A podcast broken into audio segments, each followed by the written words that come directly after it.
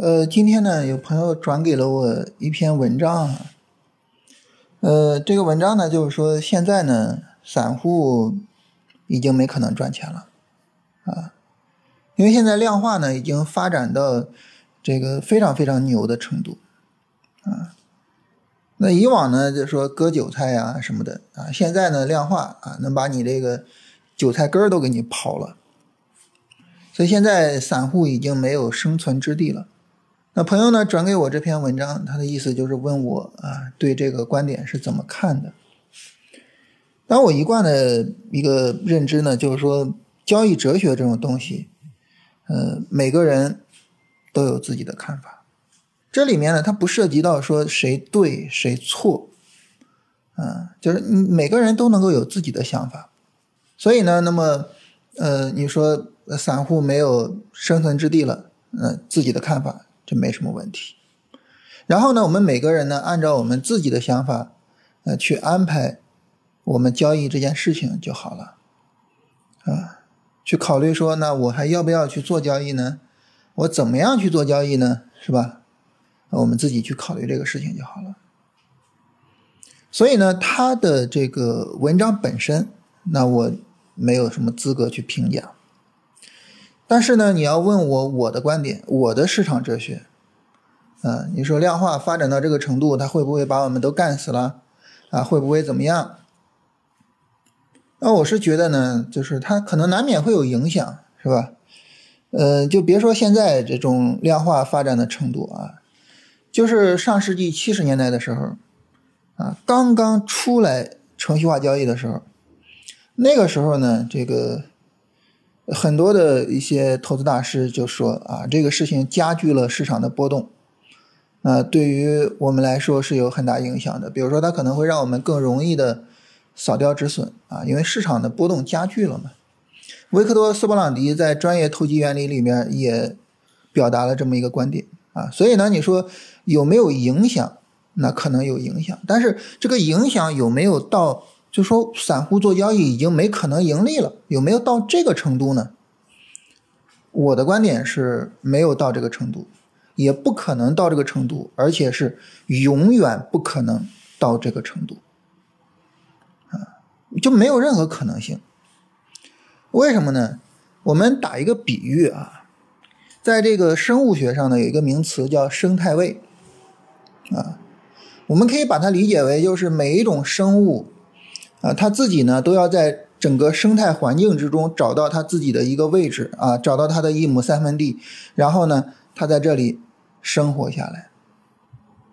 有一些动物呢，它们相互之间的生态位可能是存在着一些相互竞争的啊。你比如说，同样是在草原上的食肉动物，那大家可能就会存在一些竞争，是吧？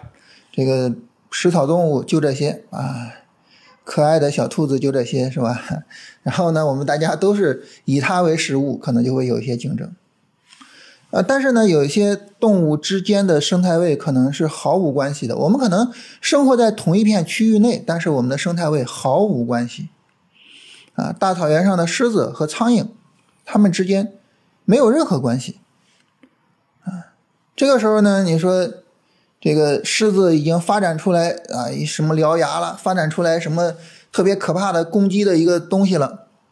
对于苍蝇有什么大的影响吗？没有，没有什么大的影响。那么，如果我们把这个呢比喻到我们的股市里边来，那我们每一个人呢，可能都有自己适合的生态位。我们每一个人都需要在股市这么一个大的生态下去找到自己的一亩三分地，然后在这里扎根。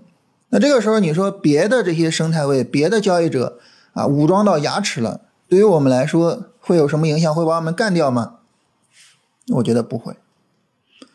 五万年前的时候啊，这个晚期智人出现了，席卷了全球，很多的大型动物因此而灭绝。但是，一直到现在，我们最讨厌的蚊子，我们拿它有什么彻底的办法吗？没有是吧？前一段时间有人大代表提议说，我们把蚊子给灭绝了吧？这个卫健委回复说，现在还没这个能力，对不对？啊，灭绝不了。我我我们有核弹，但是你拿着核弹去打蚊子，你能把它干掉吗？对不对？嗯，关于这一点上呢，这个《三体》里面也有一个很经典的描写，是吧？三体人打过来的时候啊，说你们地球人就是虫子啊，然后呢，这些物理学家们就很颓废，然后史强带着这些物理学家到了这个河北的田野里，说你们看，河北的田野里的虫子生机勃勃，人类跟虫子打了上万年的战争，我们通过各种办法想要消灭它们，灭掉了吗？没有，不可能灭掉。当然，大家可能会说：“说你这就只是比喻啊，是吧？它又不是现实。”但是呢，道理就这么个道理，对吧？价值投资者有他自己的生态位，趋势跟踪者有他自己的生态位，量化也有他自己的生态位，相互之间谁也干不死谁。你能够想象到，就是量化最后把巴菲特给干死吗？想不到是吧？不可能，想不到任何可能性，他能把他给干死，是吧？所以就是这么个东西啊，就是这么个概念啊，对不对？啊，你在你的生态位里面发展的再好再牛逼，你只是你们内部的竞争，量化和量化之间的竞争，你影响到别的生态位吗？不影响。那你说量化干不死散户，谁能够把散户干死呢？我觉得散户自己能把散户给干死。我们在交易中的情绪能把我们给干死。市场在下跌的时候，啊，我们逐渐蔓延的这种悲观情绪啊，导致该进仓位进不去。市场在上涨的时候呢，我们逐渐蔓延的这种乐观情绪啊，导致不该追高的追高了。这种东西能把我们给杀死。我们对于策略的不坚定，执行的不彻底，能把我们给杀死。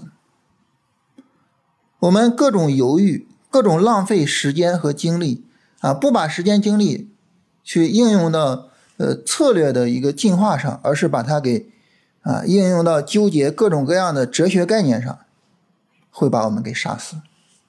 我们自己会杀死我们自己，除了我们自己之外，没有人能够杀死我们。对于股市来说，我我一直是这么理解哈。就股市这个东西呢，它是我们的经济生活中可能相对来说比较公平，然后呢，大家相对来说呢，起跑线啊都大致上在一条线上的这么一个地方。我跟那位朋朋友打了个比喻啊，我说这个这个市场它就相当于什么呢？我觉得有点相当于高考。啊，当然这个东西你说它绝对公平嘛，也不至于说绝对公平。但是呢，整体上来说，它的相对公平的程度是非常非常高的。在高考里面啊，我们也能够看到这个各种各样的加分啊，各种各样的什么乱七八糟的，然后呃就能进清华了，是吧？这个健美操特长生啊进清华。但是呢，它整体上来说公平程度还是非常非常高的。那同样在市场里边。我们也听到很多内幕交易，也听到很多什么乱七八糟的事情，但是它整体的公平度还是非常非常高的，在很大程度上是我们自己的交易能力决定了我们能不能够在这里赚钱。所以我觉得没必要去想东想西啊，越是想东想西，可能越是耽误自己的成长，越是耽误自己获得盈利的可能性。所以我的一个。粗浅的想法就是，我没有考上清华，我觉得主要是因为我没有学好，我可能天赋不够，我可能努力程度不够，我可能什么什么，就是主要是这个问题。同样的，我在交易中，在市场中没有盈利，我觉得可能最主要的原因不在于量化，不在于庄家，不在于什么乱七八糟的事情，而在于我自己。没有把这个东西搞明白，啊，他们整体上来说还是非常公平的。之前这个大家看禅中说禅的文章啊，禅师就曾经提到，就是他眼见着无数，比如说拿着一个亿或者是几个亿来到市场里的人，最后全部都亏掉。股市最公平的地方就在于，它像人的生命一样啊，人都是会死的，是吧？这个股市呢，就是你无论从多少钱开始赔，你赔百分之百都是回到零。你拿着一个亿，你拿着十个亿，又能怎么样呢？你赔百分之百也是到零。所以呢，对于股市来讲，唯一重要的、唯一有意义的，就是我们怎么样去提升自己的盈利能力。那些有的没的，我觉得我的观点就是没必要去管它，没必要去多想啊，这是我的观点啊。当然，正如同我最一开始说的一样，我的观点和人家那一篇文章啊都是一样的，都只是个人观点。市场哲学这种东西，每个人都有自己的观点，这里边呢不存在是非对错，但是呢，就是我们每个人按照我们自己的想法去做就可以了。比如说，如果说你要是觉得啊，散户在股市里面就是不可能赚钱的，你要这么想，那我觉得就退出股市，是吧？那为什么非得做它呢？我们好好的工作，好好的生活，难道不是更好吗？对吧？我我们努力的啊，把我们的业务能力提上去，难道不是更重要吗？但是反过来呢？那么如果说像我这样是吧，我就觉得在股市里面挣钱一定是因为我有盈利能力，在股市里面赔钱一定是因为我没有盈利能力。那这个时候呢，我唯一要做的就是把我的盈利能力提上去，我其他的都不用多想。所以我觉得就是每个人都有自己的市场哲学，但是重要的是。我们每个人都要按照自己的市场哲学，坚定的去做。我我们最重要的就是不要想东想西，不要被别人的一些意见啊所影响、所改变自己的观点。不要把精力耗费在辩经上，把精力耗费在去讨论这些，嗯，我是觉得有点太虚了哈。就是不要把精力耗费在讨论这些，就是太虚的这种东西上。啊，有这个时间，不如多看一看研报啊，多看一看企业的基本面，多翻一翻走势啊，然后多回顾一下自己的交易，多做一些总结。我是这么想的，好吧？呃，就跟大家聊这些哈。